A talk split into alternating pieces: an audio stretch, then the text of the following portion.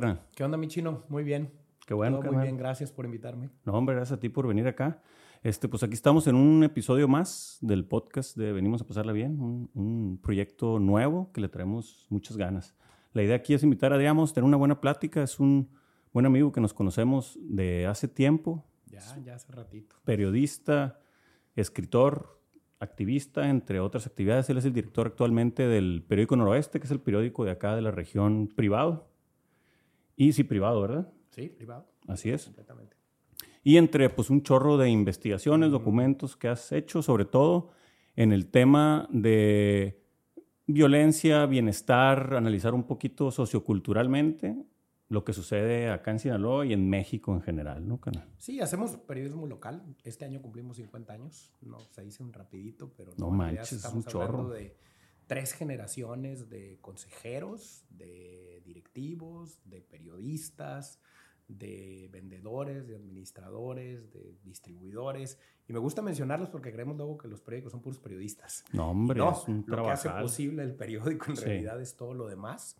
Y, y bueno, sí, estamos ya cumpliendo 50 años, eh, básicamente con una agenda muy clara de formar ciudadanía, hacer contrapeso de, de- democrático de los gobiernos y hacer investigación sobre lo que hay, pasa y somos en Sinaloa, ¿no? La parte amable y la parte no tan amable. Claro, súper interesante eso.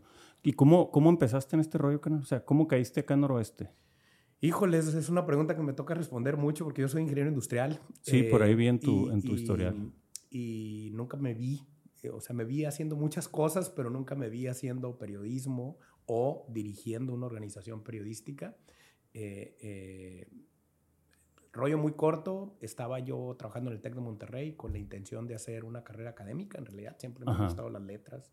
Estaba haciendo una carrera de una maestría en filosofía, estaba como a la mitad Perrísimo. y me pensaba ir luego a hacer un doctorado y se me atravesó en el camino Manuel Cloutier con un desayuno y tres meses después era director de Noroeste en Mazatlán. Órale, Entonces, así de una, así. al ruedo. Ah, bueno, fue, fue más largo que eso, pero en realidad eh, me encontré en el periodismo una chamba o en el periódico una chamba que, que tenía muchas de las cosas que me gustaban, ¿no?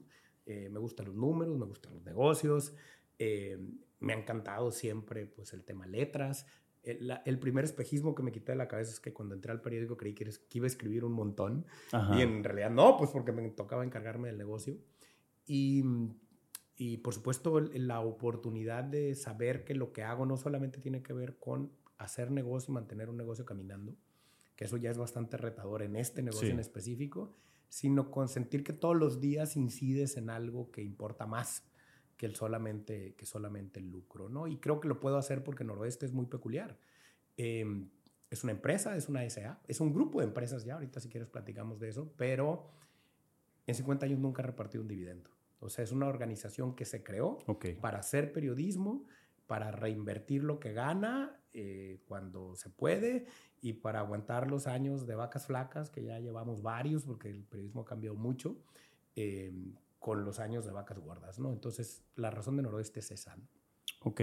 Si tuvieras que decir, sin decir, como dicen los memes, que eres director de periódico lo que haces, ¿cómo lo describirías, canal? O sea, yo sé que va más allá. Si, por ejemplo, yo es un ejercicio de marketing que hago con las empresas, ahí en las consultas, que es, ok, tú eh, tienes una empresa en la que vendes computadoras, ok, si no vendes computadoras, ¿qué es lo que vendes? Yo creo que en el caso de Noroeste está muy claro. Noroeste es una convicción. Ok, Noroeste es una convicción de que el periodismo, eh, no el contenido, el periodismo, eh, es algo que las democracias necesitan para existir o que sin periodismo no hay democracia. La lucha inicial de Noroeste, la, la, sí, la misión fundacional puesta en el acta, es formar ciudadanía para tener mejores gobiernos. Y es que en realidad eso es hasta un pleonasmo, no se puede, me explico, o sea, sin buena ciudadanía difícilmente tienes buenos gobiernos y es muy difícil que aspires a tener buena ciudadanía si no hay buen periodismo. Y nosotros asumimos ese rol así. O Ajá. sea, eh, el negocio puede flaquear, pero el periodismo no. ¿Me explico? Claro. O sea, eh, yo, yo les digo, a lo mejor el negocio no siempre recompensa, pero el periodismo siempre, siempre. claro. Sí, sí, totalmente. ¿Y cómo manejan? Digo, sé que hay, debe haber estipulada ética empresarial, todas las cosas que hay, pero ya ves que en el consumismo lo sabemos, que en todos los países el tema de la nota y el color es lo que más vende para lograr contrastar esta parte de que más gente consuma este periodismo limpio, ser más sexy dentro de este mundo de un tono elevado de color, pues. Híjole, ha cambiado mucho. Digo, tampoco es nuevo, ¿no? En realidad, el amarillismo, el sensacionalismo, el wow, toda la vida, sí, Tienen toda la vida, ¿no? Los pasquines ingleses, ya sabes. Em, de hecho, nuestros pasquines, nuestros tabloides que ya prácticamente no existen, pues vienen de aquí, ¿no? Claro. Eran este periódico cortado a la mitad, tabloide chiquito, que en realidad tenía pues nota roja y, y mitote, ¿no? Así como le decimos acá. Em, ese nuevo amarillismo, ese nuevo sensacionalismo está en las redes sociales ahora. Es más, creo que está súper exacerbado en redes sociales. yo estoy seguro que muchos medios formados, serios, con una trayectoria, se atreven a publicar en redes sociales cosas que no publicarían nunca en una portada. Claro, se los lleva pues el. claro, porque te gana la necesidad del click. El clickbait es una cosa eh, muy difícil. Y a mí lo que me gusta decir, por eso, eh, es que el contenido no necesariamente es periodismo. El periodismo tiene que tener contenido, pero hay mucho contenido que no es periodismo y que se vale, que puede ser entretenimiento, ¿no? Ese fenómeno en Estados Unidos se llama kitty cats. Sí. O sea, en, en México, curiosamente, con las herramientas que nosotros tenemos, no nos gustan tanto los gatitos, nos gustan más los perritos. o sea, somos, somos más, más cargados. Pero si tú quieres que una nota jale, o sea, aparte del morbo, aparte de la sangre, aparte de la violencia, es como eh, esta, esta triada de contenidos, los perritos son infalibles, ¿no? La pregunta es si tú como medio o como apuesta periodística, pues quieres hacer contenido de perritos. Y yo creo que eso podemos hablar misa, pero es una decisión. Claro. O sea, lo quieres hacer o no, lo quieres hacer. No estás obligado. Claro, no, nada te obliga a. Es, eh, o sea, si te pierdes los clics o te llevas los clics, es, es un costo que, que, tú decides, ¿no? Y que tú asumes. Y así lo manejamos nosotros. ¿Qué tenemos? Una arquitectura institucional muy clara para eh, poder tener unos referentes ético-periodísticos que podamos cumplir. Y eso no significa que no nos podamos equivocar, significa que tenemos como unas barreras de contención y unas rutas a seguir, pues para fallar lo menos posible, porque algo que se nos olvida es que el periodismo es terriblemente artesanal. Nosotros hacemos 120, 130 notas al día, de las cuales 85, 90 son locales. Y cuando digo locales son notas, notas, o sea, una fuente, un reportero, en muchos casos un fotógrafo y a veces en muchos otros casos un videógrafo, ¿no? Dependiendo de lo que se necesita. Y eso es in situ, pues es ahí, es la pregunta. No es curar contenido, es hacer periodismo, ¿no? Es hacer las preguntas, etcétera. Es cada vez más difícil porque a las fuentes no les gusta responder preguntas, pero bueno, es parte de lo que tenemos que hacer. Entonces, lo que tenemos es eso, un código de ética, un manual de estilo, y por estar en Sinaloa y por la experiencia acumulada, también tenemos unos lineamientos muy específicos sobre qué hacemos, cómo cubrimos, cómo publicamos y cómo reaccionamos a la violencia que, con la que nos estrellamos. Claro, perfecto. Pues hablando de esto de, ética, carnal, este, pues va a ser un tema muy recurrente. Ahorita ya lo hemos dicho como 10 veces, ¿no? Y por ahí, revisando un poquito sobre tu historial, sé que te especializaste en el tema de ética. Y yo, o sea, todos creo tenemos más o menos sabemos que es ética. a lo mejor en la escuela nos dieron una clase de ética y estaba medio inclinado hacia la religión. Yo que estuve en escuela religiosa, etcétera. Y por aquí anoté, me llamó un chorro la definición de ética per se. La definición es disciplina filosófica que estudia el bien y el mal y sus relaciones con la moral humana. Entonces, dentro de este entendimiento de la ética, me llamó mucho la atención cómo se le da la misma relevancia al lado obscuro como al lado de luz, se pudiera decir. En tu experiencia en eso, ¿qué, qué, nos, qué nos puedes platicar? O sea, porque lo, comparo un poquito con el tema de venimos a pasarla bien. Es un movimiento en el cual estamos conscientes de todo lo malo que hay y no se trata de estar feliz todo el tiempo, sino de estar siempre listo para que lo malo pues te agarre bien parado y no te tumbe, pues. Entonces, esa parte del mal, por ejemplo, nosotros hablamos mucho del perdón, del dolor, de muchas cosas para informar pues a nuestra audiencia de cómo funciona nuestro cerebro, nuestras emociones. Entonces, en esa parte de la ética, ¿Cómo fue que te fuiste directamente a estudiar eso? ¿Sentías que te hacía falta para tener un mejor entendimiento de tu profesión? No, es, es curioso porque es, esta maestría que yo, que yo estudio es una maestría en estudios humanísticos con una especialidad en ética aplicada, así se llama. Esa es la maestría en la que yo estaba a la mitad cuando entro al periódico. Eh, ah, eso, entonces coincidió pues con razón. Al, al final empata, empataron muy bien. Terminé la, la, segunda mitad de la maestría ya estando en el periódico. Y, pues lo he agradecido muchísimo porque toda esta arquitectura institucional de la que te hablaba, no, no la inventé yo, ¿no? Cuando yo llegué, Manuel Cutier había hecho un trabajo muy profundo de que Noroeste institucionalizara sus, sus procesos, sus procedimientos, etcétera. Eh, porque yo les digo, hay una gran diferencia entre hacer negocio, empresa e institución. Okay. Y Noroeste se convirtió en una institución periodística. ¿Y por qué es importante convertirte en una institución, sobre todo en el periodismo? Porque entonces ya no depende solamente de las personas. Y por supuesto las personas siempre son lo más importante. Pero entonces tu periodismo, tu línea editorial y la manera en la que la ejerces ya no está atada solamente a la moral o a la ética personal de quienes la dirigen o quienes ostentan la dueñez. Y entonces Noroeste creó una serie de reglas y mecanismos desde lo más alto de la pirámide, desde el consejo, desde la dueñez hasta la operación. Entonces, ¿qué tenemos? Un esquema de dueñez que nos permite pues que ningún dueño controle la línea editorial, sino que somos seis familias las socias, ¿no? Eh, el no repartir dividendos pues cambia completamente los incentivos. El periódico no es el negocio de nadie. ¿Me explico? O sea, nadie sí, no se sesgan las decisiones. Exactamente. Eh, en el consejo todos valemos un voto, entonces podemos votar. Eh, con, con, mucha libertad. Las decisiones editoriales se toman en el equipo editorial, no en el consejo. ¿Me explico? Por supuesto, en el consejo hay una directriz estratégica general, como en todas las empresas. Pero entonces, ya acá abajo, yo les digo, la, la, la, señal más importante o el rasgo más importante de una institución periodística es la libertad. La libertad de los reporteros de hacer, de decir, de cubrir, etc. Eso no significa que no tengas agenda, significa que hay libertad para ejercerla, ¿no? Entonces, eso es algo que tú le puedes preguntar a mis periodistas, ¿no? La semana pasada me tocó dar una clase de ética en un, en un laboratorio de periodismo que se llama Quinto Elemento y hablamos de eso, ¿no? O sea, de cómo las decisiones se toman pues colegiadas en el, en el equipo, etcétera. Y entonces el margen de error pues se vuelve más chiquito porque siempre más cabezas piensan mejor que, eh, que una sola, ¿no? Entonces, así, a mí me cae esto encima, pero por ejemplo, sí me toca ya hacer mucho en 2010, cuando creamos estos lineamientos contra la violencia, cuando el país vivió una emergencia de violencia durísima, yo era director en Mazatlán. Y entonces se nos vino encima la violencia, Mazatlán se quedó desierto, nos quedamos sin cruceros, empezó a haber una cantidad de muertos con los que no podíamos. Y entonces la industria turística nos reclamó, nos dijo, oigan, pero es que eh, primero un sesgo en decir, ustedes no publiquen los muertos, ¿no? Cuando los muertos eran reales.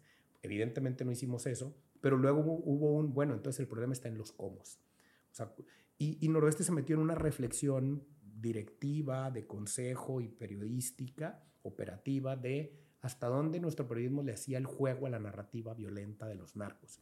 y generamos unos criterios que están ahí disponibles en nuestro sitio, desde cosas como no publicamos narcomantas, por ejemplo. Decimos que hay narcomantas, pero no replicamos el mensaje porque eso quieren. Eh, no exhibimos violencia explícita. O sea, si alguien llega y mata a alguien y hay un video de eso, da muchos clics, pero nosotros no lo publicamos. O sea, reportamos el hecho. Decimos en tal lugar. se, informa, se, informa del hecho expande con el menor morbo posible, sin detalles morbosos, eh, pero no subimos el video. Mucho menos si tiene que ver con esferas de grupos vulnerables, feminicidios, etcétera, ¿no? por ejemplo. Sí. Entonces me llega así. Eh, ¿Cómo veo yo el tema de la ética? A mí me gusta explicarle a mis alumnos que lo que hay que primero tener claro es distinguir la moral de la ética. La moral es personal, es un sistema de valores que uno se construye por de dónde vienes, de dónde eres, la religión que practicas o que no practicas. Eh, es un sistema de valores propio y la moral es muy personal. Sí, es en base a tus creencias totalmente. Está muy cerca de tus creencias y de tus valores. La ética tiene principios. Y una cosa son los valores y otra cosa son los principios. Y a mí me gusta decir que la ética es más una reflexión sobre lo moral. O sea, es cómo repiensas tú tus códigos de valores para entender que cuando se trata de tomar decisiones en lo público, que es nuestro caso, nuestro, nuestro trabajo tiene una incidencia pública, ya no vale mi moral ni la tuya, sino que es éticamente eh, eh, lo mejor o, lo deseable, porque la, otra característica que me gusta explicar de, la ética sin definirla per se es, la ética es prudencial. O sea, no es de blancos y negros, no es de aquí la línea, aquí el bien y aquí el mal, es una escala de grises brutal. Entonces, es muy, hay, mucho de casuístico con cómo abordamos los dilemas éticos con los que nos estrellamos toda la vida.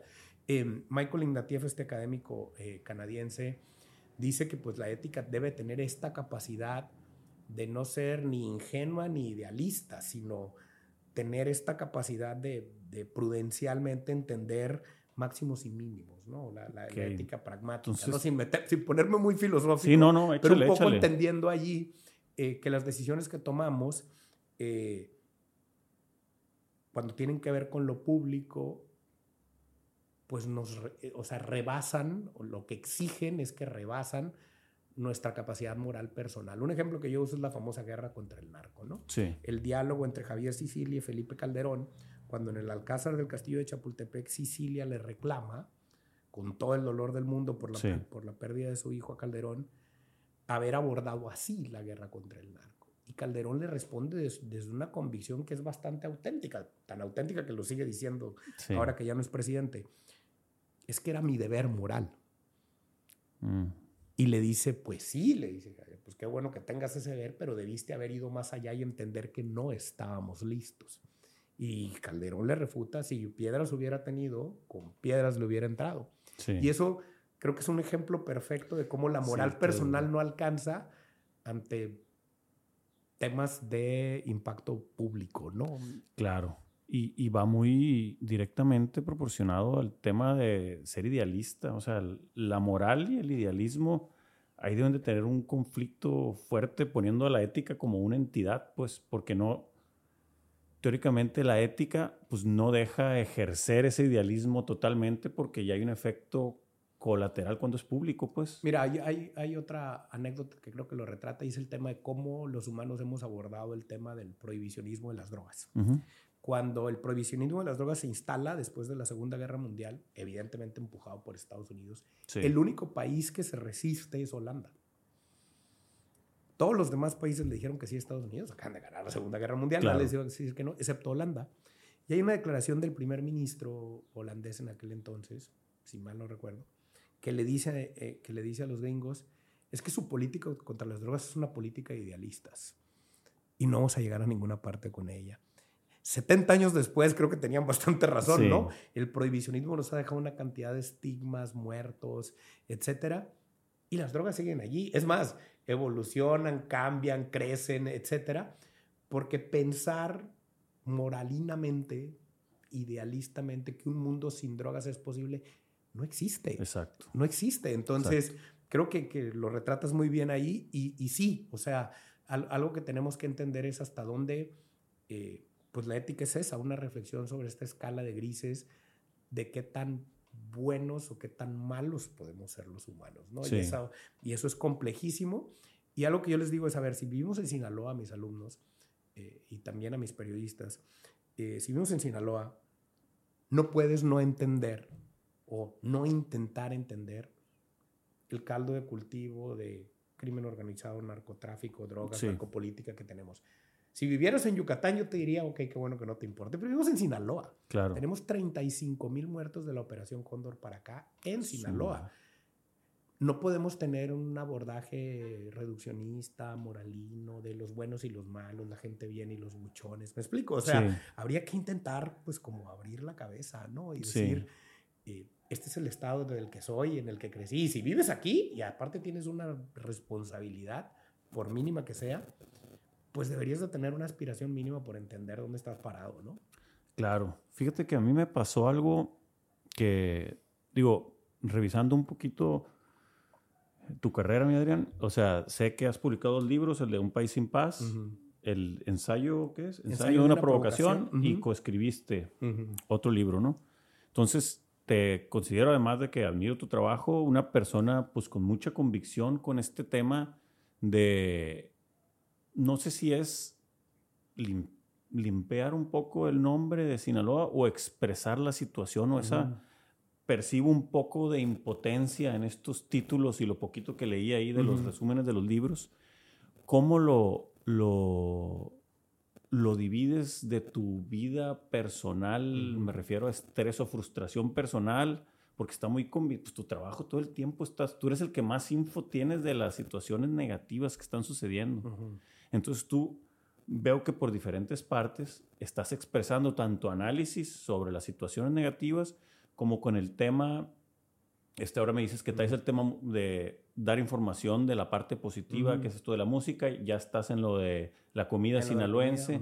Entonces creo que por ambas partes estás abordando el mismo tema, que es que Sinaloa es bien chingón. Yo lo percibo. O sea, ¿cómo te ha ido a ti con esa parte como persona? Porque sigues en esto. Para, ¿qué te, ¿Qué te suma para seguir? ¿Qué te alimenta más para seguir dándole a pesar? Porque teóricamente no vemos muchos resultados. Esa es la verdad. Sobre todo el tema de política, ¿no? Sí, claro. Híjole, em, si tú miras mi cuenta de Twitter, lo primero que dices es que soy sinaloense. Sí, sí, sí. Eh, eh, yo, digo, no creo en el determinismo geográfico, pero, pero sí creo que de muchas maneras, pues somos el lugar en el que crecimos, ¿no? Eh, y, y, pues yo soy sinaloense, del gato de Lara, en Angostura, aquí, sí, allí crecí, mis papás.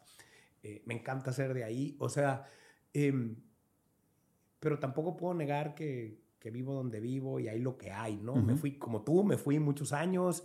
Y cuando escribí ensayo de una provocación, creo que lo lees muy bien, lo escribí a los 25, porque me acaba de regresar. Sí. Y no te digo que lo escribí, lo vomité. O sea, eh, ese ensayo lo escribí, me, gané el, certamen de ensayo histórico eh, cultural de Difocur de aquel entonces. Y cuando me lo gané, me hablaron por teléfono para preguntarme si yo lo había escrito porque no creían que yo lo había escrito. Porque tenía 25 años. Sí. Y es un premio de ensayo que sigue vigente en la convocatoria, eh, que se lo ganan normalmente doctores en temas culturales, temas sociológicos.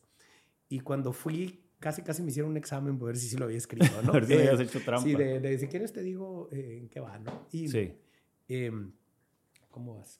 Todo bien, todo eh, bien. Continuamos con Entonces, em, casi casi lo vomité porque yo me fui de Sinaloa en el 97, regresé en 2004 y me encontré otro Sinaloa. O sea, em, tú y yo crecimos prácticamente en el mismo, en la prepa, en el que, digamos, había líneas claras, ¿no? De este, entre este bien y este mal, ¿no? Eh, el narco estaba ya, pero no se había ni internacionalizado, no teníamos redes sociales, estaba muy claro, todos sabíamos a dónde podíamos ir y a dónde no podíamos ir. Eh, y era algo hasta medio anecdótico, ¿no? Sí. Eh, cuando regreso, pues ya era otra cosa ya las líneas eran mucho más difusas eh,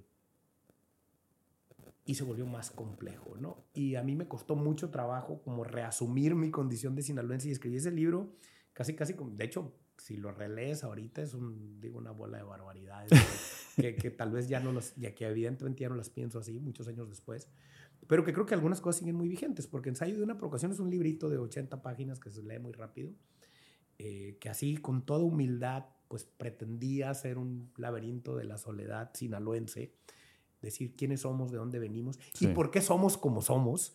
Eh, y por eso se llama ensayo de una provocación, porque parte de la tesis es un ensayo literario. Eh, de entrada, claro, eso no es periodismo. Eh, donde digo que prácticamente al sinaloense le gusta provocar, ¿no? Para adentro y para afuera, ¿no? O sea, yo viví mucho tiempo fuera, trabajé en marketing masivo mucho tiempo y, cada vez que teníamos algún problema en un evento es porque el sinaloense estaba metido, ¿no? Entonces... Las eh, típicas broncas, sí, claro, ¿no? Y, y, es muy triste eso, ¿no? Yo viví que no me quisieran rentar un depo por ser sinaloense. Sí, a mí también me pasó en Monterrey. Eh, que no, que no... Que, que, amigos o amigas me dijeran, mi papá me dijo que no me llevara contigo porque eres de Sinaloa, eh, etcétera, ¿no? El estigma, pues, bien ganado también, tampoco hay que, hay que decir, hay que disculpar. somos los buenos. No, no, no, somos lo que somos. Y para no hacerte cuento muy largo, me, me, toca estar luego, pues contando, documentando razones reales para ese estigma, ¿no? Muy dolorosas muchas, sí, sí, sí, sí, eh, y por el otro lado, pues también me toca viajar mucho, me toca ir a muchos eventos de periodismo a nivel internacional. Y sí en algún momento se vuelve muy frustrante que lo mismo en Sudáfrica, que en Tokio, que en Finlandia, diga que soy de Sinaloa y me digan, ah, el Chapo, no, sí, ah, sí. Eh, ¿Cómo que vives eh, en, la, en, la misma, en la misma ciudad que el Chapo, ¿no? Una vez una periodista filipina, eh, me dijo, qué miedo ser periodista en Sinaloa. Y yo le digo, pero Filipinas es una dictadura, ¿no? O sea, y me dice, sí, pero acá a mí me podrán auditar, encarcelar, pero nunca me van a matar. Y a ustedes sí los están matando en México, ¿no? Entonces, algo que hago yo, y creo que hago estas dos cosas, eh, pues porque si no me hubiera vuelto loco, mi chino. O sea, em, eh, creo que me ayuda mucho que mi perfil es como bastante racional y puedo como, no tengo que separarlo porque es mentira, eh, porque además pues ya me ha tocado vivir algunas cosas más, más, más gruesas em, que invariablemente pues le impactan a tu familia, ¿no? A tu familia directa. Y, y, eso es algo que tienes que digerir. Ahorita es que hablamos del perdón porque es algo que me interesa un chorro. Buenísimo. Eh, pero lo que yo intento hacer con esas dos narrativas, o sea, al mismo tiempo que Hoy publiqué uh, un, artículo en El País hablando pues, de los desaparecidos y de, la reducción de homicidios eh, y continuamente estoy hablando sobre eso en Sinaloa. Eh, no es fácil porque luego mis amigos empresarios se enojan conmigo porque dicen, ¿por qué estás hablando mal de Sinaloa? ¿no? Cada vez que vengo a decir que Mazatlán tiene un problema de desaparición de personas, mis amigos me dicen, no se vale pegarle a la imagen del destino. Y yo, pero no, pues pero la, realidad, exactamente. Eh, y, y, yo creo que a la larga le pega más al destino que desaparezcan personas que, que hables de eso, ¿no? Sí. Y por el otro lado, creo que también hacia afuera o desde afuera, corresponsales, medios, etcétera, la ficción, las redes, las plataformas, han caricaturizado de maneras muy burdas al sinaloense per se, ¿no? O sea, si tú ves narcos, eh, pues ahí está. O sea, y no tengo nada en contra de la ficción, ¿no? Yo creo que la ficción se tiene que seguir haciendo. Me parece una estupidez pensar que prohibiendo los corridos o las series o... No, no, no, la realidad es más que eso. Eh, y la ficción emula siempre esa realidad. Entonces, primero hay que cambiar la realidad, ¿no? Y creo que hay que hacer cosas ahí. Pero también creo que hay otras cosas que no, que no suelen estar en la conversación. Y, y, el ejemplo que yo uso es que ahí me toca recibir a muchos investigadores, periodistas, documentalistas, eh, gente que viene a reportear esa realidad narca, violenta de Sinaloa y ya sabes, nosotros le decimos el narcotour Malverde, eh, eh, el, Panteón, los cenotafios, etc. Pero después de tres días de que llegan así con miedo y todo, cuando se van me dicen siempre tres cosas, ¿no? Y, y eso es un poco el motor de nuestra, de nuestra productora. Qué bien me trataron. Qué bonito está. Qué bien comí. No manches, qué bien comen, cómo comen, qué cantidades comen. y, y y tercero, volvería cuando me digan, ¿no? O sea, pero al final lo que publican allá, entiendo que por eso vienen, también pues me dedico a esto, no cuenta esa otra parte, nunca cuenta esa otra parte. O sea, y creo que los que sí estamos obligados a complejizar la identidad sinaloense de fuera somos los sinaloenses. Claro, y contarla en nuestros términos, ¿no? O sea, entonces lo que nosotros hacemos con la productora de Noroeste, que es una cosa de tres años para acá, es tratar de complejizar esa identidad. Si tú ves mi documental de comida, pues se habla de narco ahí, en algún momento sale, ¿no? Taniyama lo dice muy bien. La cocina ha sido una alternativa para quitarle plebes al narco, ¿no? Okay. O sea, porque nadie discute que nuestra comida está bien buena. Afuera nadie lo discute y hay un aguachile en el restaurante eh, eh, que me pongas de, de, de, de México y, y de, Estados Unidos. Creo que tenemos que hacer más cosas con eso, ¿no? Como la baja, por ejemplo, ¿no? Sí. Perrísimo, perrísimo. Es que fíjate que yo personalmente, pues alguna vez, ¿te acuerdas que publiqué un artículo contigo una vez de los sociópatas y no sé qué? a mí me pasó que tuve dos, tres robos en seis meses, dos carros y el bar, el West, llegaron y asaltaron y arremangaron a la raza. Y mi abuelo fue activista político y yo y siempre he sido idealista en ese aspecto. Y hubo un día que dije, órale, me voy a poner las pilas. Escribí ese artículo hice una página, ¿cómo era? No me acuerdo.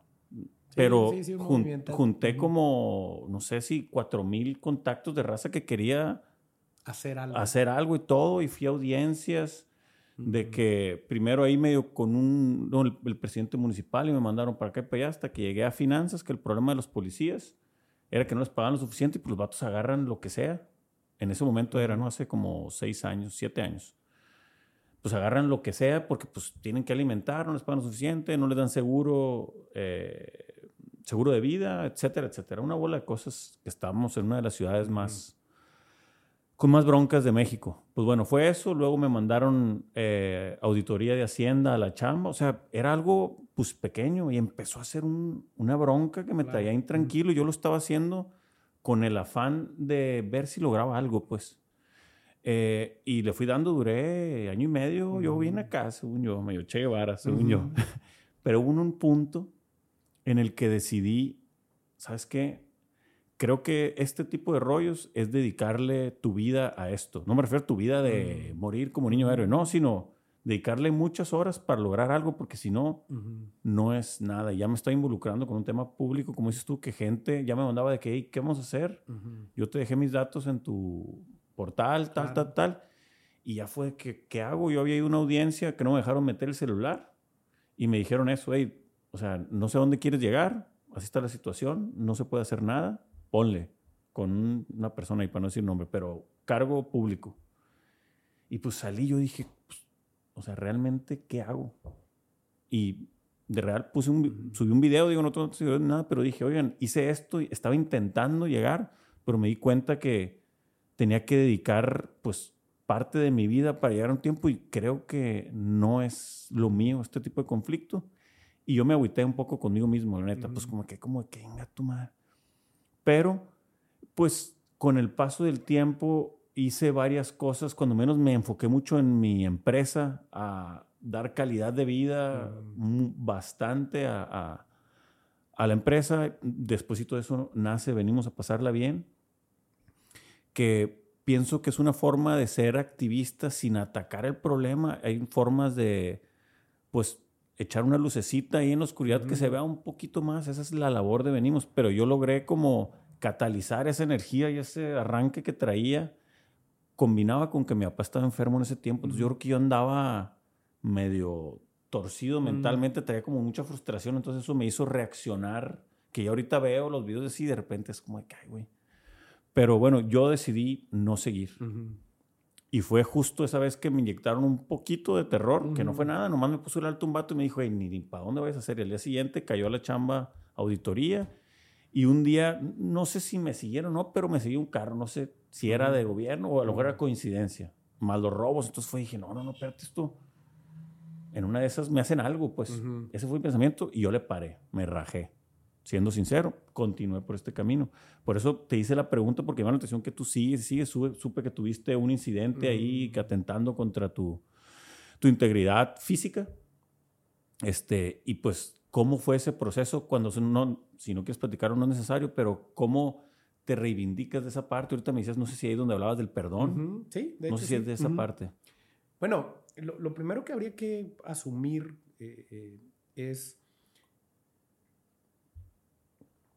qué rol quieres jugar en la comunidad en la que vives, ¿no? Y, yo les digo, todos son válidos, todos son una elección. Eh, es, mentira que lo superplaneas. O sea, de pronto la coyuntura te obliga. O sea, tal vez si no te asaltan, tú no intentes hacer nada, ¿me explico? Exacto, exacto. Eh, lo cierto es que sí creo que, que al final, al final, eh, creas en lo que creas, profeses la fe que tengas o no, em, de lo que sí tenemos evidencia es de esto.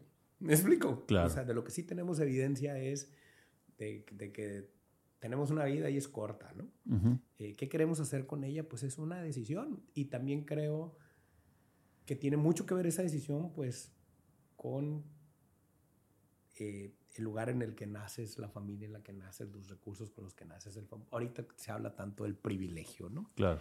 Eh, y, y, siempre pues nos gusta voltear hacia arriba, ¿no? Y pensar que otros tienen más privilegios que nosotros. Pero tengo un socio que le gusta decir que las escaleras tienen escalones para arriba, pero también tienen para abajo. Y se nos olvida que nosotros nos quejamos luego de nuestra condición, de, no haber, de no haber nacido en el Palacio de Buckingham, pero pues también hay mucha gente que no nació en nuestra situación, que lo tiene todavía mucho más difícil y que, y que para ellos en la mayor parte de los casos origen es destino. ¿no? Sí. Entonces entendiendo eso, creo que sí, pues habría que abrir como un poquito más la mirada y, y entender que nadie venimos a sufrir. Eh, dice Yuval Harari que tal vez la mayor aspiración, este ensayista de Sapiens, a la que podría aspirar la humanidad es a reducir el sufrimiento. No más, o sea, no más, reducir el sufrimiento humano, ¿no? Hacer que menos gente sufra y que la gente que sufra sufra lo menos posible, ¿no? Tal vez esa sería nuestra mayor logro como civilización, ¿no? Eh, Y yo sí creo que, que a veces, eh, dependiendo de la situación en las que estás, pues hay que sufrir un poquito para merecer, ¿no? O sea, eh, no digo que mucho, eh, evidentemente lo que a mí me pasó no es algo que le deseo a nadie. Sí, sí lo suelo decir, si yo le pudiera transmitir a la gente el aprendizaje personal, emocional, eh, el crecimiento que a mí me dio esa situación sin el trancazo, lo, lo, recomendaría ampliamente, pero creo que no se puede una cosa sin la otra, ¿no? Sí, sí, sí. Entonces, para no hacerte más largo el rollo, o sea, yo sí creo que, que tenemos un rol que jugar. yo no nunca pensé estar sentado en este, pero luego me encontré algo que me encanta y que disfruto. Te mentiría si te dijera que lo sufro todos los días, no es cierto. Si no, no haría lo que hago, me encanta lo que hago y, lo disfruto muchísimo. Tengo días buenos y días malos, hay días que me dice mi mujer, ¿qué tienes? Y, y, yo puedo lidiar con muchas situaciones, las del negocio de todos los días, pero hay días que lo que se te quiebra es un poco la convicción, ¿no? Que alguien te, te deja abajo, que alguien te traiciona, que, que, que que pues nuestra clase política enseña más el cobre de lo que debe, etcétera. Y dices, ah, madres, no, o sea, ¿por qué estoy en esto? Eh, y ahí es cuando creo que me muevo un poco dos, tres días a estas otras cosas que me divierten y me gustan para poder como cargar la pila de regreso. Eh, evidentemente cuando llega a situaciones como la mía en la que tu vida se pone en riesgo, en la que de pronto estás pagando un costo personal que no pediste, ¿no? Ahí me tomó un año rehabilitarme, caminar bien, me va a doler la pierna toda la vida es un dolor con el que puedo funcionar sin, sin pastillas. A mí en eso decidí hacerlo así. Era muy padre tomar, tomar pastillas, pero no, no, no, es lo correcto ni, ni algo que quiera hacer toda la vida, eh, ni creo que era sostenible en el tiempo. Y entonces está allí como para recordarme todo el tiempo ese dolorcito que, que, que, que, pues hago lo que hago y me dedico a lo que me dedico. Y tampoco lo digo con ningún falso heroísmo, ¿no? O sea, lo que hago es muy, muy, muy mundano, muy creo que es lo menos que podríamos estar haciendo, ¿no? Eh, y luego también, lo platico a veces con mis socios, 50 años después, ¿qué hemos logrado, no? O sea, 50 años después de, fundar una institución para tener mejores ciudadanos, en realidad tenemos mejores ciudadanos, en realidad estamos más pacíficos. Pareciera que no, ¿eh? O sea, pareciera que en realidad tenemos más muertos. Pero este nace justo en la coyuntura de la Operación Cóndor. Sí. El estaba desbordando en los 70 desbordando para aquel entonces, en realidad si, si, si los fundadores hubieran visto los niveles de violencia que alcanzamos en 2008, 2010, pues creo que hubiéramos dicho cerramos la cortina porque no hemos logrado nada. Pero por el otro lado sí me gusta pensar que hay muchas cosas, muchas malas cosas, muchos malos proyectos, muchas malas decisiones de nuestra clase política que no sucedieron o que no sucedieron con el perjuicio que pudieron suceder porque estuvimos ahí haciendo parte de la chamba. ¿no? Claro. Nunca la hacemos solos, es mentira que, que la hacemos solos, siempre normalmente hay una cierta sociedad civil que acompaña. Y ojo, la sociedad civil tampoco es ni, ni inmaculada, ni inocua, ni, o sea, tiene un interés. La sociedad civil busca cambiar algo y por lo tanto tiene interés siempre, ¿no? Y hay que saber entender eso. El periodismo se acerca distinto a la cosa pública que la sociedad civil. Pero, pero no lo hacemos solos, en realidad no lo hacemos solos, alguien se suma, alguien comparte. Em, en México es muy complicado hacer periodismo crítico, independiente, etcétera, porque en realidad nunca hemos construido una gran audiencia de medios. En México se lee poco y mal, y cada vez se lee peor. Eso dicen los datos, no lo digo yo. Creo que con el tema digital tampoco hay buenas noticias en ese sentido. La gente consume mayoritariamente contenido clickbaitero y se gasta los datos de su teléfono y los, y los datos de su cerebro en eso y, yo, y yo lo resumo así, les digo, la comida chatarra llena pero no nutre. Algo así te pasa con el clickbait. Exactamente. O sea, si tú todo el día consumes contenido clickbaitero, entretenimiento, etcétera, pues no, no juzgo eso. Pero es muy difícil que luego tengas capacidad de leerte un texto de 5000 caracteres buenos sobre algo. Sí. Si ya te gastaste tus datos en, en, ver videos de perritos, ¿no? O, o, el enésimo video de la influencer de moda o lo que quieras, sí, ¿no? Sí, sí. Ahí está, es contenido, pero el periodismo es otra cosa y está para otras cosas. Em, yo en eso soy cero optimista, o sea, yo creo que el periodismo, periodismo, y hoy tenía una discusión con un ex editor nuestro sobre eso, em, va a ser muy difícil hacerlo negocio, como en algún momento se logró en los 2000 sí. porque la industria cambió, la disrupción es brutal, no tiene, no tiene reversa, es así. Podríamos decir que tiempos pasados fueron mejores porque leíamos mejor, eso ya se fue. O sea, y hay que, y hay que asumirlo así. Entonces yo creo que si queremos hacer periodismo de adeveras que incida, lo vamos a tener que financiar de otra parte. Y es un poco lo que yo hago en Noroeste. O sea, todo el mundo dice el periódico, pero ahorita lo que menos es es un periódico. O sea, es un conjunto de empresas distintas eh, que todas lo que hacen es financiar nuestra redacción, el periodismo que hacemos. ¿Nos puedes explicar cuáles son esas empresas o, a qué se dedica cada una de ellas? Muy rápido. Em, cuando yo llegué, el, la organización era un periódico. Y cuando digo un periódico, regla de Pareto 80-20, 80%, publicidad, 20% circulación. Punto. Esos eran nuestros negocios. Tenemos cuatro unidades de negocios eh, que perfectos prácticos eran dos, publicidad y circulación. Sí. Circulación repartido en la calle y suscripciones y publicidad repartido en los anuncios y clasificado. O sea, esos son nuestros cuatro canales de ingreso. Hoy Noroeste es un periódico de papel que circula mayoritariamente en suscripciones, o sea, casa por casa, por eso ya es muy difícil que veas un periódico en la calle, siempre es entregado. Sigue siendo una audiencia muy relevante básicamente por dos características, porque un suscriptor de 30 años ya no va a abandonar el papel nunca. ¿Me explico? Es más probable que lo abandone el papel a él que él al papel, porque el hábito de leer el periódico en la mañana es eso, un hábito. Entonces, si yo quiero tener un mal día, necesito que llueva y se vaya a la luz a las 3 de la mañana, que no llegue a tiempo, porque todos esos lectores que son de arriba de 50 años me van a poner la friega del día porque no pueden desayunar si no les llega el periódico, ¿no? O sea, eh, por no decir otras cosas, ¿no? y entonces, esa audiencia está ahí y lo seguimos haciendo. Además, hay una razón política, además de por qué seguimos haciendo el impreso para una audiencia muy específica. Una portada es una portada. Pues Una portada queda para la memoria histórica. El homepage de tu página es lo que menos importa del mundo, pero una portada dice cosas. O sea, todos queremos ser portada de un periódico de alguna manera. Le digo, por razones correctas, no, no por, no por las incorrectas, ¿no? Pero al final eso es. Yo nunca me he peleado con un gobernante por una nota en mi portal digital, siempre me he peleado con un gobernante por la portada, ¿no? O sea, es así. Entonces, eso está ahí. Somos una agencia digital, o sea, tenemos un portal con una audiencia que no es la más grande de Sinaloa, pero es una de las tres más grandes de Sinaloa, básicamente porque nosotros no hacemos clickbait. Em, de pronto alguna nota nuestra puede viralizar si encuentra los resortes correctos y el timing correcto, pero la verdad es que no estamos buscando esos clics. Tenemos una audiencia de entre millón y medio y dos millones de visitas mensuales, más o menos. Eh, más bien apostamos por la fidelidad. Claro. Eh, además tenemos un paywall, o sea, yo soy un medio que cobra por leer, porque somos el único medio regional, el primer medio regional que lanzó un paywall y creo que prácticamente el único que lo sostiene después de tres años. Ahí vamos, la suscripción digital en México crece y crece muy despacito. No creemos que sea una alternativa de corto, mediano plazo como negocio, como transición, pero sí creemos que a la larga es una manera de darle valor a nuestro contenido, de que el periodismo no tiene que ser gratis en digital, porque eso me pasaba mucho cuando salimos a cobrar, que me dijeron, es que eso tiene que ser gratis, y yo, no, y escribí mil artículos explicando cuánto cuesta ir a hacer una nota, ¿no? O sea, eh, no tiene que ser gratis. Y otra cosa que me gusta decir es, si crees que es gratis, el productor es tú, ¿no? Si crees que le es gratis, el productor es tu ojo, con qué datos estás dando, con etcétera, ¿no?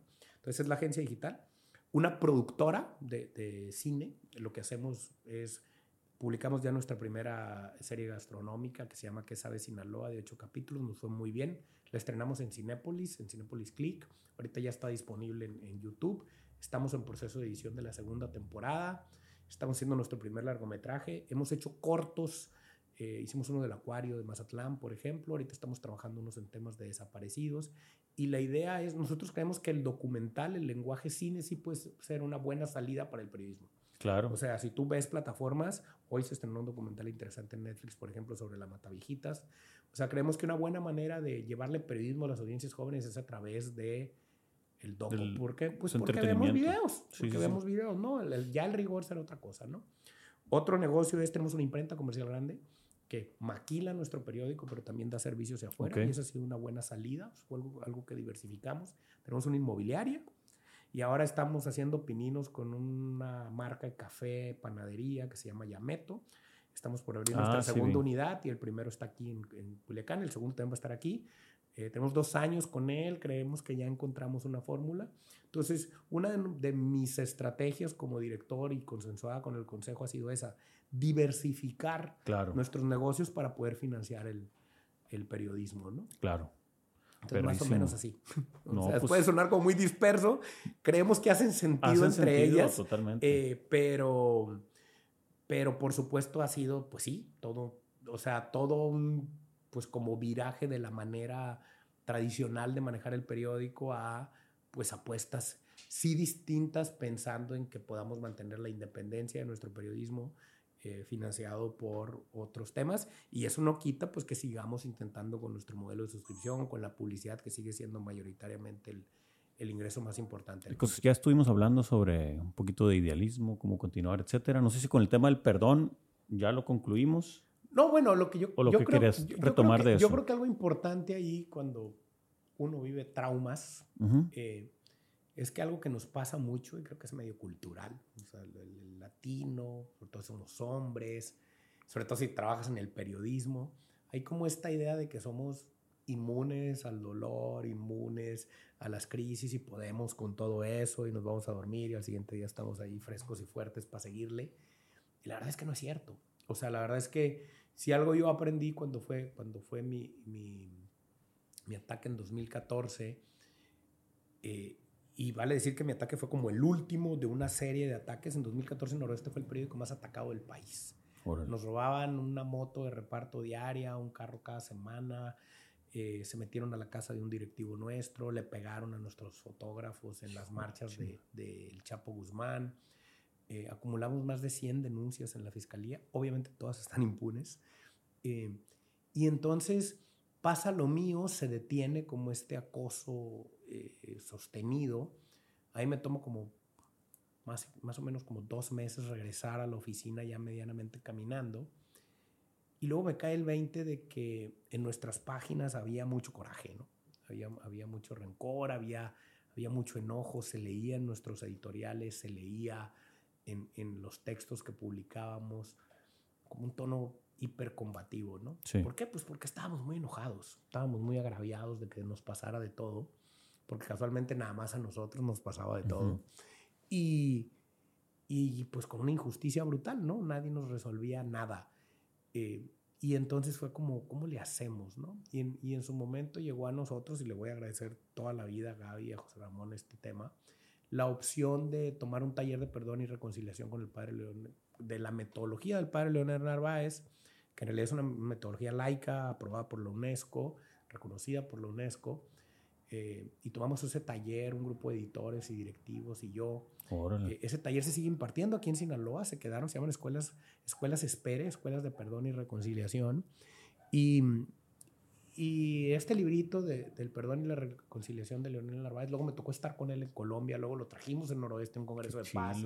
Eh, básicamente pues dice una cosa muy simple, dice que eh, el perdón es un acto de higiene personal, o sea, al final es un tema de uno sacudirse eh, eh, pues los rencores, ¿no?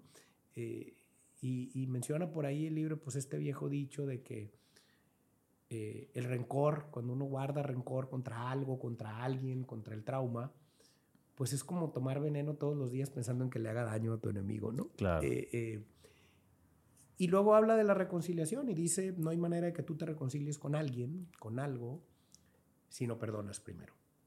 Puedes perdonar y no reconciliarte. Ok. O sea, puedes perdonarle a tu agresor eh, el agravio, pero decir no quiero tener ninguna relación con él. Pero no hay manera de reconciliarte si no perdonas, ¿no?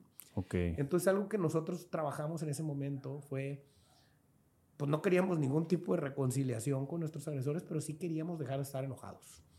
Y trabajamos eso y luego tomamos otra serie de talleres, tomamos otra serie de medidas institucionales, como tener un psicólogo de cabecera para nuestra gente. Órale. Anónimo, por ejemplo, ¿no? Buenísimo. puedas ir ahí. Eso fue sugerencia de un editor y creo que es una de las mejores medidas que hemos tomado. Porque tomábamos muchos talleres, pero luego pues nos da pena, ¿no? Claro, hacerlo público, o hacerlo público, etcétera.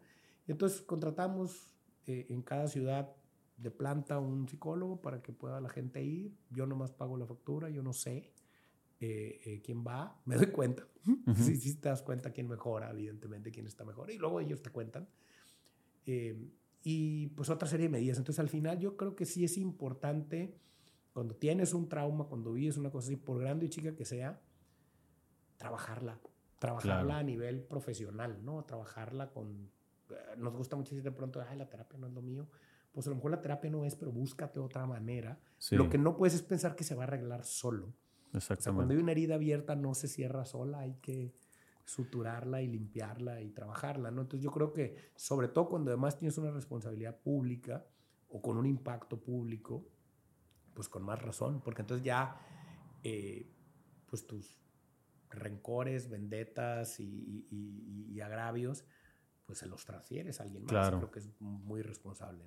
Sí, totalmente, ¿no? Qué buen, qué buen, qué buen taller y qué buena decisión, como dices tú. Qué bueno que cayó en el momento justo y para sus vidas personales, como dices, te ha traído, desgraciadamente, ese evento cosas increíbles a tu vida, pues, sí, de aprendizaje personal. Digo, te tienes que quedar con eso, ¿no? Claro, claro, sí, pues viéndole el lado amable. Sí, hay, hay, una parte esa del, del dolor y el rencor que a veces es, un, es una sombra muy cómoda para uno porque te da, lo hablo por mí, te da la oportunidad de poder culpar otras cosas de, lo que está sucediendo, de ser víctima y es bien seductor ser víctima porque te justifica, cuando menos te autojustificas un chorro de cosas. Algo, algo que creo que, que es uno de los problemas que tenemos, volviendo al tema del periodismo mexicano, es que el periodismo mexicano está tan agraviado de muchas maneras que que somos víctimas todo el tiempo. O sea, víctimas concretas, ¿no? En este país se mata un periodista prácticamente cada mes. Sí. Este es el sexenio con la mayor cantidad de periodistas asesinados en el país, en la historia reciente. Hay más de 160 periodistas asesinados del año 2000 para acá. Eh, la tasa de impunidad es del 99% de esos casos. Entonces, no solamente es el agravio, sino la revictimización, pues porque no hay justicia por la impunidad. Entonces, el tema es cómo cómo darle la vuelta sin dejar de reconocer que el agravio está ahí. Claro. A la victimización. O sea, a mí, a mí me pasa mucho, mucha gente me pregunta sobre eso. Yo no tengo problema en hablar con el tema, pero no es algo que yo mencione continuamente, ni decidí tampoco, a pesar de que solamente detuvieron a dos personas, una la liberaron muy rápido porque yo no la identifiqué, otro sigue en la cárcel, ya de estar por salir, ya de estar cumpliendo la, la sentencia. Eh, pero los otros el, el, el, que me disparó y los otros nunca fueron detenidos. Y alguna vez alguien me decía, oye, ¿los vas a buscar? Y le digo, yo no pretendo dedicarle mi vida a eso. O sea, no, tengo ni ganas, ni, tiempo, ni, ni, energía para dedicarle mi vida a procurarme esa justicia. Debería de, y creo que es chamba de las autoridades, tampoco espero que la hagan, te soy honesto, pero no le voy a dedicar mi vida a eso. O sea, eh, creo que el, el tema de, de ser eh, perdón que lo diga así, víctima profesional, eh, pues no te lleva a nada. Eh, otra vez, creo que es muy personal quién decide, quién decide hacerlo y quién no. Muy legítimo también. Yo decidí que no. Y yo les digo, yo tengo una meta en la vida que es que cuando tú escribes mi nombre en Google no salga eso en la primera página, ¿no? Y ya, si logro eso, significa que hice alguna otra cosa más relevante, ¿no? Que salga mi chamba, me explico, que salga lo que escribo, que salga el trabajo que hago. Eh, con eso, con eso, porque al final, eh, pues otra vez, yo creo que la vida es one chance, entonces eh, vamos usándola bien, ¿no? Y es lo más valioso que tenemos el tiempo. Perfecto, canal. Me gusta siempre preguntar sobre que así de bote pronto, ¿me puedes platicar algún recuerdo de niño? El primero que se te venga, el más agradable así que tengas. Uy, recuerdos agradables tengo muchos. Fui un niño muy feliz. Eh, tuve una infancia súper privilegiada básicamente por dos razones. Mis papás fueron papás muy jóvenes, entonces ahí me criaron mis abuelos, me co-crearon mis cuatro abuelos. Órale. Entonces yo tuve abuelos que fueron papás.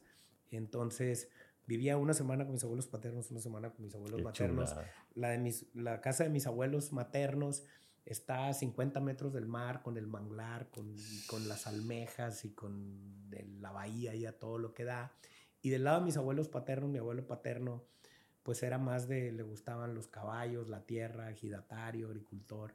Entonces tuve el mar, el campo, eh, seis tías de un lado, seis tías del otro lado, matriarcados brutales con abuelas bien rudas, eh, abuelos que les gustaba cocinar. Todavía tengo uno, el papá de mi mamá, que es pescador de toda la vida. Entonces, digamos que no me faltan, te puedo mencionar miles, pero, pero uno que explica muy bien eh, quién soy y lo que hago es mi abuelo materno es pescador, tiene 86 años, 87 años ya, de toda la vida, pescador de los de veras, eh, de cuando había que tirar la atarraya muchas veces y todo. Y de niño, cuando yo tendría, no sé, 5 años, eh, me, yo lo acompañaba a pescar camarón. Entonces nos íbamos en la bicicleta de la casa de mi abuelo a la orilla del agua, al muro, le dicen en la reforma, cabo pesquero, porque pues ahí está el muelle. Sí. Y mientras me llevaba en la bicicleta atrás, nos levantábamos a las 4 de la mañana, mi abuela nos hacía una avena de rancho. O sea, avena con leche. Leche bronca. con- no, con leche, con leche condensada, ciruelas pasa, plátano. No. O sea, una avena no light, pues, una avena de a de veras, porque era lo que necesitabas para agarrar pila para Sí, día. toda ¿no? la gasolina. Nos echaba el lunch, le hacía café a mi abuelo, le tostaba café, café de talega le decían. Sí, sí, sí. Y mientras mi abuelo llegábamos allá a la panga y mi abuelo hacía todo el rollo, a mí me sentaba en el muro en una escalinata que había ahí. Para que no le estorbara en realidad, porque pues era Sí. un mocoso de cinco años que nomás andaba estorbando. Y me daba de su, ter- su termo de café, de estos termos. Ujú. De los de Stanley, fierro, esos, eh, sí, esos que que, tomas en que la traen la tapa. tapita, sí, como el que tengo. Todo mondongo, porque pues lo había golpeado mil veces ese termo. Sí. Y creo que uno de los recuerdos más bonitos que tengo es estar viendo cómo salía el sol en esa bahía, Qué bonito. tomando café amargo, así, café puro. Sí. Pues porque me daba frío mientras mi abuelo preparaba todo y yo lo veía hacer todo y ver el amanecer. Creo que eso. En mi oficina tengo una foto de Yameto con las pangas así, porque, porque me recuerda mucho eso. Pues. Claro. O sea, me recuerda mucho. eh, y yo tomo café. Ahora que no le damos café a los niños, ¿no? Yo tomaba café desde que tengo uso de razón. A lo mejor eso explica otras cosas. Eh, y, y, y, pues a mi No, viejo ahí lo hombre. tengo todavía y es un recuerdo súper bonito de, Qué de- chulada. de, de esa infancia. Digo, mi, hijo no, no va a tener esa infancia, no hay manera. Pero, pues sí creo que esa infancia así tan, tan divertida. Mi papá Sí. me compró un Nintendo para que me quedara en la casa, porque, pues porque No siempre, había había- forma de estaba- siempre estaba más divertido afuera, me explico. O sea, y me pasó pues de todo en el rancho. Eh, eh, crecer en el pueblo para mí ha sido No, hombre, una qué de las chulada. mejores cosas que, que he tenido. Entonces, eh, a lo mejor alguien me decía, no, pues por eso no, no cumples la regla del periodista, porque pues has sido muy feliz. cara". Eh, No, Digo, hombre. pues tal vez, o sea, tal vez, pero he sido siempre muy, muy, muy, muy privilegiado en ese sentido. Familias que, que, que estuvieron allí. Mis papás, pues son como mis amigos, casi, casi, Claro. están muy chamacos. Eh, eh, no me puedo quejar de nada de eso, ¿no? Entonces ya mis traumas son míos.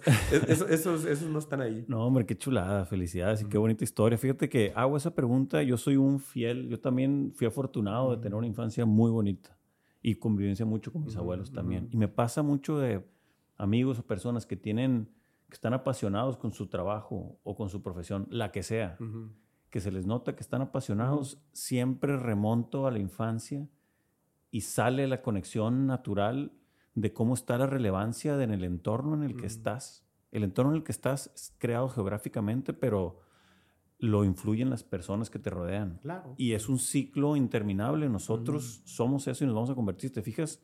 Tú tuviste pues ese, eso recuerdo bien bonito y todo.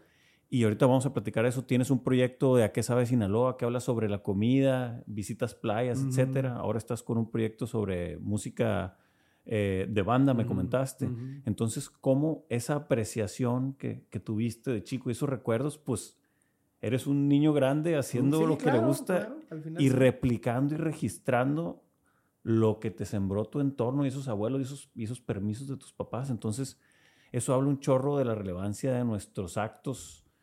Pues si yo no tengo familia todavía, pero si tienes familia, o si eres abuelo, si eres amigo, cómo esos pequeños actos pueden convertirse en algo en un futuro que va a ser un recuerdo un principio fundamental para alguien, que eso está perrísimo. Y me hace entender, pues, tu pasión, porque a fin de cuentas el periodismo es, pues, es parecido como la música. Una historia no existe si alguien no la registró, una canción Claro. no existe si alguien no la escuchó.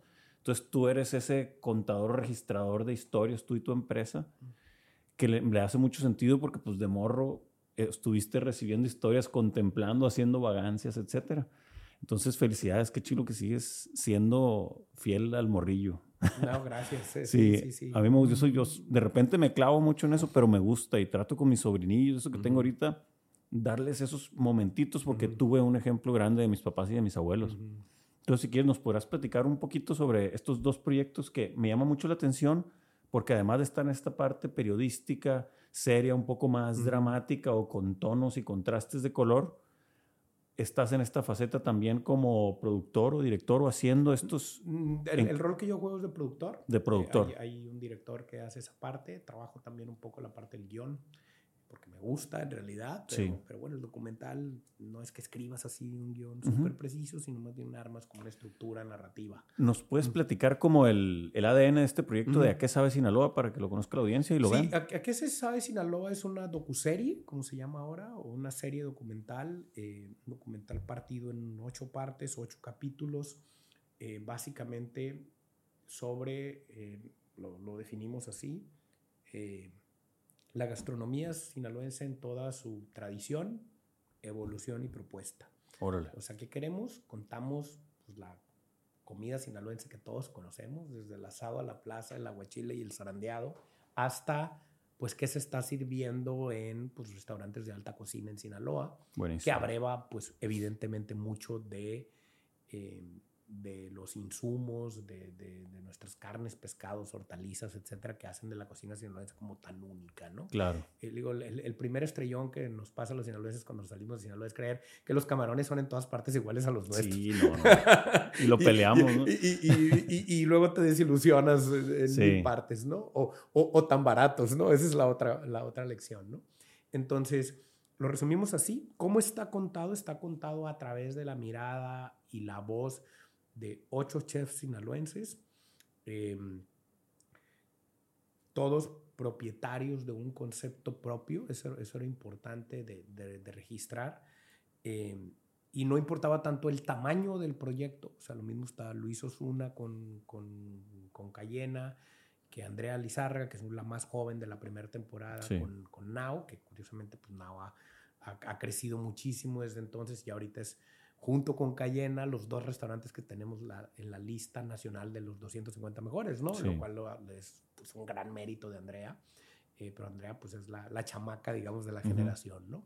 Em, que no me oigan los demás, porque bueno. Eh, y, y, entonces la idea es que tengan una propuesta gastronómica propia y de lo que se trata cada capítulo tiene una estructura narrativa muy, muy simple, que es, nos cuentan quiénes son ellos, de dónde vienen, cómo llegan ahí, o sea, hay mucho de historia personal cuál es su propuesta gastronómica y cómo se expresa eso a través de sus restaurantes o de, su, o de sus platillos.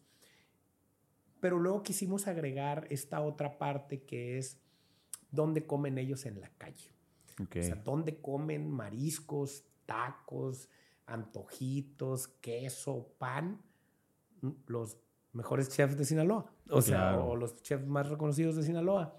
Eh, pues porque eso dice cosas, ¿no? Claro, pues cierra el ciclo completo. No, y además, algo bien interesante eh, eh, es que eso vuelve el documental muy diverso, pues porque cada, cada, el gusto de cada uno es totalmente distinto. Segundo, lo vuelve muy democrático, porque lo mismo puede estar el restaurante más caro que la taquería más chiquita, que la señora que vende pan en un crucero. ¿Me explico? Eh, y luego nos da chance de contar qué hay detrás de eso, ¿no? O sea, el trabajo que hay detrás. Claro. Eh, y, y, por supuesto, pues lo vuelve súper antojable, ¿no? El primer objetivo que tenía cuando empezamos a hacer esta serie, yo le decía a Isaac, el director, pues porque yo no sabía absolutamente nada de cine, creo que sigo sin saber nada de cine, me gusta mucho, evidentemente, pero soy un gran amateur. Eh, y yo le decía, yo lo primero que o sea, yo lo que quiero cuando vea la serie es que se me antoje, que si la pongo a las 11 de la noche me dé hambre. o sea, porque eso me pasa con las otras series gastronómicas que veo. O sea, yo veo las crónicas del taco y digo, ching, quiero un taco al pastor a las 2 de, la mañana que estoy desvelado, ¿no? Pues lo mismo, o sea, yo creo que el aguachile se me antoje y creo que eso lo logra muy bien la serie, ¿no? Sí. Si tú la ves, te, te va a dar hambre. De hecho, la primera vez que la proyectamos en el cine estaba yo sentado y aún oía a una señora delante de mí decir, qué rico, ay, quiero ir ahí. Ay, allí no he ido, ¿eh? O sea, se está cumpliendo. Eso queremos, ¿no? Esa fue otra, ese fue un efecto, por ejemplo, no previsto. La gente nos dijo, háganos una ruta, porque fuimos a 130 lugares, una cosa así, eh, de todo, ¿no? Desde productores. Y el segundo efecto es que también contamos cadenas de suministro. O sea, ¿de dónde salen esos camarones? ¿De dónde sale ese pescado? Y eso está muy padre porque eso enseña, otra vez el trabajo, la calidad que hay detrás, ¿no? Claro. Y, y una última cosa que al final es lo más bonito de la serie. Sí se trata de la comida, pero al final se trata de la gente de Sinaloa. Exacto. Se trata de la gente que se levanta a las 4 de la mañana para hacer pan. Del que se duerme a las 2 de la mañana cerrando el changarro. De, de, de la familia que lleva toda una vida, dos, tres generaciones dedicados todos a la misma taquería, por ejemplo. ¿no? Sí, Como los tacos aquí de Cabeza de la Juárez sí. que ya van en tercera generación y que los contamos todo ahí. sigue. O sea, es, es una familia, ¿no? Son negocios familiares, esa es la otra cosa. Está Los Arcos, está por supuesto Panamá, pero hay taquerías, hay restaurantes, hay, hay fondas, las senadurías, Sí. etcétera. Eh, y eso lo hace, pues, la neta, un documental bien honesto. O Claro, sea, y- bien honesto. Y, y para nosotros fue, pues, una experiencia súper bonita poder contarlo. Eh, conocimos a muchísima gente, gente extraordinaria. Yo subí como 7 kilos. ¿no? Me imagino, andar yo no- y- botaneando. oye, y yo no voy diario, ¿no? A la grabación, de eso se encarga el director. Pero pues es imposible no comer, man. Claro. O sea, vuelves, ¿no?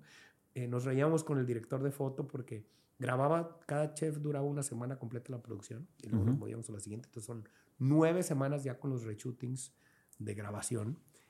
Y, y Miguel Oribarría, que era el director de foto, que es talentosísimo, grababa toda una semana un chef y al siguiente, la siguiente semana, mientras grababa el otro chef, un día reservaba con toda su familia para ir a cenar o a comer al restaurante del chef que grabó. Órale. Como decía, pues para vivirlo como comensal, porque no, no tengo tiempo, pues. claro. Y esa es la otra cosa muy padre, pues pudimos contar las familias, Sí, eh, sí, sí, claro. los, el, el backup, le decimos nosotros, que hace posible que restaurantes que son muy exitosos funcionen tan bien, ¿no? O sea, Claro. tú dices Cayena, lo hizo Grupo Panamá, pero está ahí Eiber, que es el chef ejecutivo, está Norbe, que es el, el Sí, sí, sí. Que en realidad eso es el restaurante, ¿no? Claro. ¿Me explico? O La sea, operación eh, real. y, y- y, pues te puedo decir lo mismo, Miguel Taniyama con su restaurante, Sí, pues sí. toda su familia. Sí. ¿Me explico? Que, que, que lleva Jisoo, su hijo también. Entonces, o sea, la, la cocina es una cosa súper, o sea, súper demandante, súper exigente, muy celosa, pero al mismo tiempo muy, muy gratificante, ¿no? Es muy padre, era muy padre ir con los chefs a comer porque pues te das cuenta que íbamos a su entorno Claro. o con sus proveedores, ¿no? A su- Andrea, sí. por ejemplo, no usa nada de pescado industrializado. Todos los días va con su pescador de confianza Órale. eh, que ya es el pescador de confianza de mucha raza porque pues ya, ya le conocimos el, Sí. truco. el, el clavo. Eh, exactamente, y pues porque ella tiene esta convicción de que sirve siempre pescado. día. Buenísimo. No, felicidades. Pues un, un, un homenaje bien merecido a nuestra, Claro, al a nuestra final, comida y que famosa internacionalmente y creo que no se le ha dedicado el tiempo. Qué bueno que lo están haciendo. Creo que hay que, lo- hay que construirlo y, Claro. y, y al final está en manos del mundo gastronómico. Eh, Luis Osuna, eh, eh, Miguel Taniyama, eh, los chefs mazatlecos, este colectivo de cocinar han hecho mucho por ir empujando eso. Nosotros en realidad queremos tener como la primer memoria eh, eh, audiovisual Claro, el de- de registro. esto, un primer registro. Nos fue muy bien. eh, los patrocinadores le entraron y hicimos una segunda temporada que ahorita está en proceso de edición.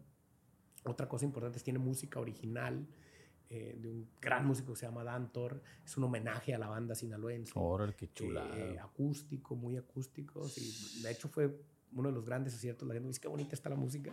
Eh, y va a repetir, evidentemente, Dantor en esta. ¿no? Pues qué chulada este homenaje que le van a hacer, mi Adrián, a, a la comida sinaloense. Y pues es una forma de, como decíamos, de echar una lucecita más.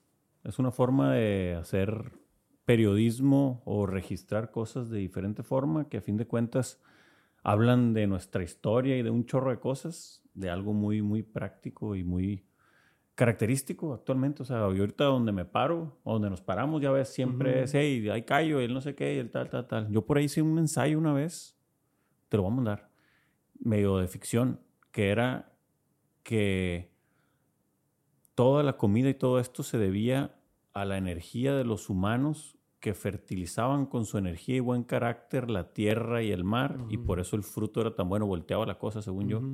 Pero bueno, funciona para ambos lados, yo creo. Entonces, qué, qué fregón. Y pues muy bien, miren, pues yo creo que hasta aquí dejamos la conversación con ganas de platicar mucho más. Sé que tienes el proyecto este sobre la banda. Yo creo que lo dejamos para otro episodio para que nos platiques. Luego te platico de ese ya con, con, más detalle y ya con más avance, con todo gusto. Pero sí es algo que nos entusiasma. Perfecto, muchas gracias. Gracias por tu trabajo, por lo que haces. Es, eh, lo digo en el mejor de los sentidos. Es ejemplar y eres alguien que sigue con constancia este, expresándose. Yo le digo a crear tu propio Disney, que las cosas que creas, expándelas. Y pues tú lo estás haciendo de diferentes formas y gracias por ser. Bueno, lo intentamos al menos. Lo intentamos. Pero en realidad, nada más déjame eh, hacer el paréntesis. Eh, no lo hago yo, ¿no? Yo les, digo, yo les digo, lo hace el, el, team, lo hacen, eh, o sea, yo tengo chavos que van llegando, tengo gente que, que tiene la misma edad que el periódico, adentro del periódico. Eh, y eso al final siempre es bien gratificante, ¿no? Claro, son un gran equipo. Que, la, que, la, institución siempre es más que uno. Exactamente. Pues muchas gracias, me ¿Alguna red social que quieras mandar aquí a la audiencia o ah, Bueno, a mí donde más me encuentran y, donde más me desahogo es en Twitter, es Adrián López MX, está fácil. Eh, eh, y en mi Instagram, pues lo que van a hallar es comida y libros, ¿no? Mi Instagram es para comida y libros. Ya Buenísimo. cuando quiero intensiar, para eso está Twitter. Buenísimo. Este, y la serie, para los que estén interesados en verlo, ya está en YouTube, ¿verdad? Ya está en YouTube o en nuestro portal, eh, o en bebida también en YouTube, se llama ¿Qué sabe Sinaloa? Está muy fácil de encontrar, ahí pueden escoger el capítulo que ustedes quieran y, y les va a dar hambre. Eso es todo. Pues muchas gracias, Miriam. Nos vamos a ver pronto para tener otro encuentro. Y pues suerte en todo lo que andas haciendo y a seguirle dando por acá. claro que sí, muchas gracias. Gracias, canal.